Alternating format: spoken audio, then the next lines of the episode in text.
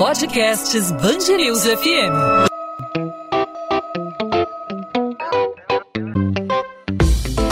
Dois às 20, com Maurício Bastos e Luana Bernardes. Começa mais uma semana e o Rio deu início a mais uma etapa de flexibilização da quarentena. No primeiro dia útil, depois da autorização da reabertura do comércio de rua e de salões de beleza na cidade, a taxa de isolamento social na capital fluminense era de 53% até o início da tarde. No domingo, o número fechou em 58%. Os estabelecimentos de rua agora podem funcionar mediante novas regras de prevenção. O horário de funcionamento é de 11 da manhã às 5 da tarde e a ocupação não pode ultrapassar um terço do limite de pessoas. A Francisca Campos, que é gerente de uma loja de roupas íntimas na Saara, no centro do Rio, acredita que a curiosidade pela reabertura fez com que mais pessoas saíssem às ruas. Na opinião dos comerciantes, no entanto, o movimento ainda é fraco. Existe um pouquinho de curiosidade, às vezes vem para a rua para ver como que tá as lojas, se já estão funcionando normalmente. Estão começando a se adaptar ao que vem acontecendo, né? Ainda continua fraco, a gente está esperando uma melhora. Eu percebo que a rua está mais movimentada e também entra cliente muitas das vezes só para dar aquela olhadinha e sai. É mais isso mesmo. Mas em termos de entrada mesmo de venda, ainda está fraco. Bares, restaurantes e academias vão poder abrir a partir desta quinta-feira com capacidade reduzida e aglomerações. E as academias vão funcionar com agendamento e distanciamento de cerca de 6 metros por pessoa. E sobre essa nova etapa na qual entramos essa semana, a gente conversa com a infectologista Tânia Vergara, presidente da Sociedade de Infectologia do Estado do Rio de Janeiro, para analisar até que ponto pode ser prejudicial esse, entre aspas, libera geral no município do Rio de Janeiro. Doutora Tânia, obrigado pela participação, obrigado por aceitar nosso convite. Seja muito bem-vinda aqui à Band News FM, ao podcast 2 às 20. Obrigada a vocês por me convidarem. Doutora Tânia, a gente queria começar falando com a senhora sobre o momento dessa decisão. A gente está entrando no mês de julho, a gente teve de algumas semanas para cá uma real queda né, no número de internações, a gente viu números favoráveis aí a um relaxamento, mas a gente, por exemplo, está vendo aí o comércio de rua tendo a sua antecipação na reabertura, a gente está tendo aí a possibilidade da retomada de jogos de futebol com a presença de público, reabertura de academias. Isso está sendo feito na hora certa, na sua opinião? Olha, o que eu, o que eu vejo é isso com bastante preocupação, porque a gente, apesar de ter na cidade do Rio de Janeiro diminuído é, realmente o afluxo de pessoas para o primeiro atendimento, internações e, e, enfermarias ou, ou, em CTIs, a gente mantém uma taxa de, de infecção, né, um R0, superior a 1. Isso quer dizer que a gente ainda tem muita gente que pode contaminar muita gente. Então, quando a gente relaxa, claro, mais pessoas vulneráveis vão estar expostas. Porque, teoricamente, só não estaria vulnerável quem já teve a infecção. Tá certo? Então, para avaliar o impacto. Oi. Estou ouvindo. Não, que acho que ela falou, pensei que ela ia me perguntar. Para avaliar o impacto de cada fase do relaxamento, é necessário que você tenha mais ou menos 14 dias, porque é a etapa, é a etapa que vai ser dois dias de período de incubação, cinco dias para o início dos sintomas, né? E sete dias para a pessoa procurar o sistema de saúde.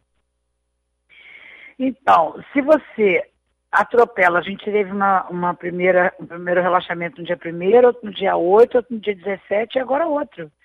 Então não dá tempo da gente ver o impacto desse relaxamento e já foi feito outro. Não dá tempo da gente ver. A gente não tem é, testes para serem aplicados em massa na população e o teste não é teste rápido ou teste sorológico. Esse teste é para inquérito epidemiológico, não é teste para diagnóstico. O teste para diagnóstico é PCR. Então, a gente não tem disponível em, em massa, porque qual a vantagem de você ter isso? Você sou, as pessoas estão livres, começa a ter sintomas, você faz o teste, deu positivo, você isola, caso e contato. Então, você vai bloqueando aquela epidemia. Agora, se a gente larga, com uma taxa alta ainda de, de infecção. E sem os testes para monitoramento, para poder isolar precocemente, a gente vê com muita preocupação. Além do que, o Rio é um estado pequeno, né? a gente sabe que, que as cidades do interior elas não têm uma capacidade é, hospitalar para doentes mais graves e o que acontece em todos os lugares do mundo, aqui no Brasil aconteceu em todos os estados, é que a, a, a epidemia começa na grande cidade e vai interiorizando. Então, aqui também cresce, vai crescer nos interiores, como em qualquer lugar. Então, não, não bastava a cidade do Rio de Janeiro estar confortável, né? Precisava estar confortável o Estado, né? Então, a gente vê com preocupação. E, doutora Tânia, não são medidas de flexibilização é, pontuais, é uma loja funcionando um dia, intercalando aí o funcionamento, né? São medidas de afrouxamento aí do isolamento social drásticas, né? Por exemplo, o funcionamento de academias, que é um espaço é, de alto risco, e é a liberação do público em estádios de futebol, mesmo que seja com uma capacidade um pouco menor, né? Ainda assim é uma medida muito drástica, né? É, eu acho que pra, a gente não deveria estar liberando coisas que não fossem essenciais. Por exemplo, o jogo de futebol. Eu, eu li que tinha que ter quatro metros de distância entre uma pessoa e outra e tinha que ser um terço a ocupação, acho. Acho que é isso. Só que eu, eu fico aqui pensando quem é que vai conseguir vigiar isso, né? Que as pessoas fiquem quatro metros distantes das outras no meio do jogo de futebol. E, além do que, essas pessoas entram pela porta, saem pela porta, vão ao banheiro, comem. Então, essas pessoas estão, mesmo que na hora que elas se sentem, elas tenham aquele, aquele afastamento, elas entraram na condução, né? Que fica, quem já foi ao Maracanã sabe, pode ser o jogo menor que for, o metrô está cheio, os ônibus estão cheios, do lado de fora tudo cheio de gente. Além do que o hospital de campanha ainda funcionando, que eu acho mais, mais bacana, né? O hospital de campanha ali do lado do estádio, que tem um jogo. Então, uma área que está insalubre, né? É por isso que se fecha o hospital.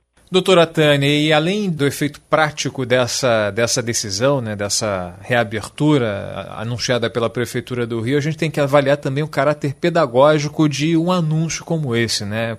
vou dar o meu testemunho. Nesse final de semana precisei sair de casa para fazer compras, né? Fui a uma padaria, fui a uma farmácia e eu confesso que me assustei porque as pessoas parecem estar se sentindo encorajadas com esse tipo de, de, de autorização para retomada, para reabertura, pessoas ocupando o mesmo espaço em padarias, lanchonetes, com as mesas, como se fosse um dia normal antes da pandemia, sem máscara, funcionários da padaria com, com a máscara mal colocada, enfim, coloca lá o álcool gel para as pessoas usarem, mas as pessoas estão lá compartilhando o mesmo ar, a mesma superfície. É, não, não, de, não deveria ser avaliado também esse aspecto, o aspecto pedagógico de, uma, de, uma, de um anúncio feito na hora errada? Né? O, o, problema é que você imagina uma população que já está 90 dias re, com alguma restrição, porque vamos falar a verdade, em momento nenhum aqui a gente teve lockdown. Em momento nenhum aqui a gente atingiu a taxa, aqui no Brasil, no Brasil todo, a taxa necessária de afastamento social. Ninguém ficou com. É, um, pontualmente, acho que São Paulo, que foi o melhor, acho que eles atingiram 60%. Eu posso me enganar em alguns percentuais, porque é tanto dado que todo dia tem, então pode, posso, pode ser que eu me engane em alguns percentuais, mas que eu saiba, nenhum de nós aqui atingiu 70% de, Nenhum estado atingiu 70% de, de afastamento social. Então, é, quando essas pessoas já estão, mas o carioca, principalmente, que gosta muito de rua, né? A gente já está cansado de confinamento. A mensagem que vem é: se você pode sair, é porque você ficou livre do, do risco. Então, você convencer aquela pessoa que ela pode sair, mas que ela tem que manter as medidas de, de isolamento, ela, ela tem que ficar de máscara, ela tem que usar álcool. Aí me explica, o, o sujeito vai para o trabalho, está permitido inclusive andar em pé no ônibus.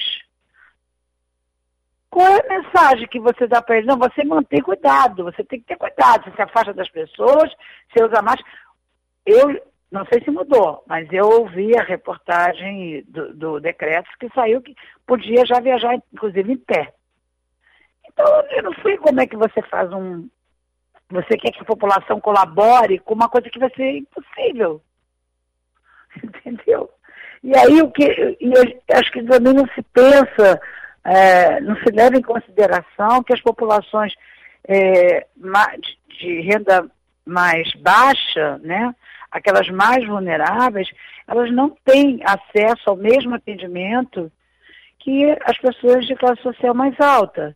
Então, assim, elas custam mais a chegar no sistema, no, no sistema público de saúde para o primeiro atendimento, e quando chegam, vocês sabem que está sempre cheio, né? Então, você chega lá, tem doente de tudo que é tipo, na, no mesmo lugar, e ela, então elas demoram para ir, elas não, porque vai ser um desconforto, né? Depois ela é mandada para casa. Aqui a gente só tem feito exames para quem vai internar. Então realmente desanima um pouco. Né? A população fica sem saber o que fazer. É muito dupla essa mensagem.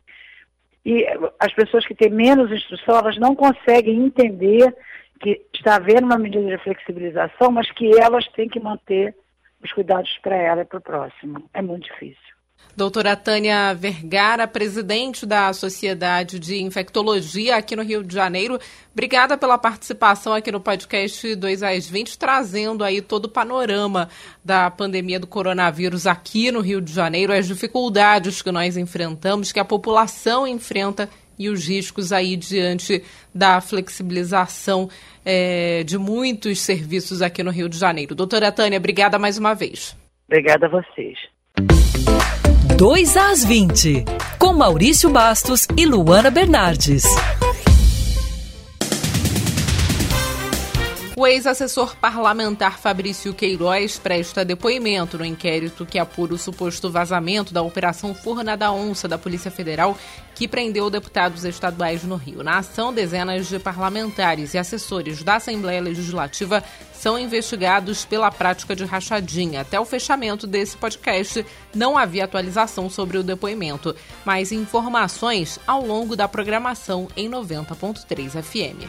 A família do menino Cauã Vitor, de 11 anos, morto no Complexo da Maré depois de ser atingido por um disparo na última quinta-feira, prestou depoimento nessa segunda na Delegacia de Homicídios na Barra da Tijuca, zona oeste do Rio. Quem também esteve na delegacia foi a mãe do jovem que confessou ter feito o disparo e está preso desde sexta-feira. Ela sustenta a versão do filho de que o tiro foi acidental. A Polícia Civil não revelou o teor dos depoimentos e não confirma a versão de tiro acidental dada pelo autor do disparo.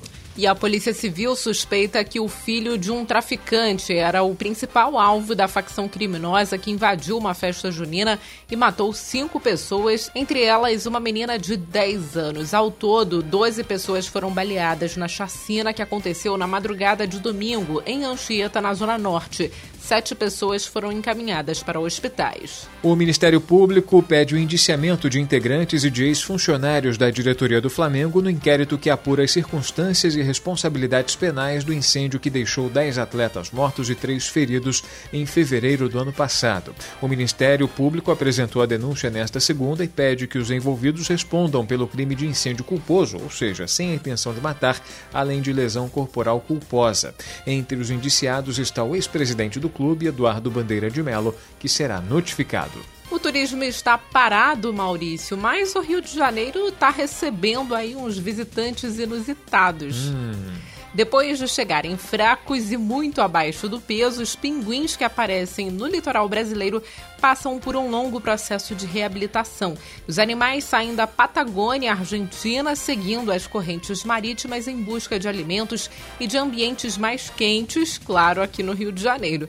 De acordo com o projeto de monitoramento de praias da Bacia de Santos, nas últimas semanas foram mais de 500 animais resgatados em todo o país, sendo 50 no estado do Rio. Boa parte é enviada aos pesquisadores do projeto que atuam no litoral do Rio, resgatando aves, tartarugas e mamíferos marinhos vivos ou mortos para coleta de amostras para análise. Sejam bem-vindos, pinguins, ao frio do Rio de Janeiro. Né?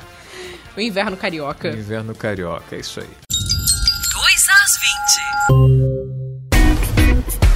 Ponto final no 2 às 20, a Band News FM em formato podcast para você que nos acompanha em 90.3 e também nas principais plataformas streaming, no seu aplicativo favorito de podcast ou no nosso site bandnewsfmrio.com.br. Começando a semana falando novamente de Covid-19 e da reabertura da economia reabertura que teve nessa segunda-feira seu primeiro dia útil, reabertura que no caso foi antecipada, comércio de rua, algumas atividades como academias, logo teremos aí a volta do público nos estádios de futebol, uma reabertura, na opinião de vários especialistas, precipitada, apesar de termos aí uma queda no número de internações, uma queda no número de casos não seria um momento para retomada, para volta dessas atividades, por exemplo, na opinião da infectologista Tânia Vergara, nossa entrevistada de hoje, né, Luana? É isso aí, Maurício. E eu lembro que as pessoas devem continuar atentas nas ruas, se cuidando,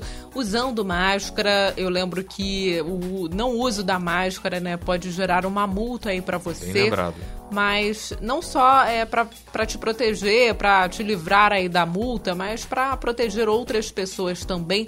Quanto mais pessoas usando a máscara, mais difícil é a disseminação do coronavírus. E a gente volta nesta terça-feira com mais um podcast 2 às 20, sempre de segunda a sexta, a partir das 8 da noite, onde, Maurício? Nas principais plataformas de streaming e também no nosso site bandnewsfmrio.com.br. As principais notícias você confere em detalhes também na nossa programação, ligando aí no seu radinho em 90.3. Até terça, Maurício. Até terça-feira com mais um 2 às 20. Tchau, tchau.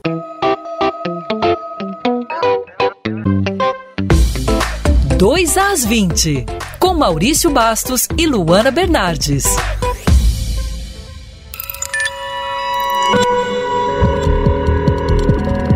Podcasts Band News FM.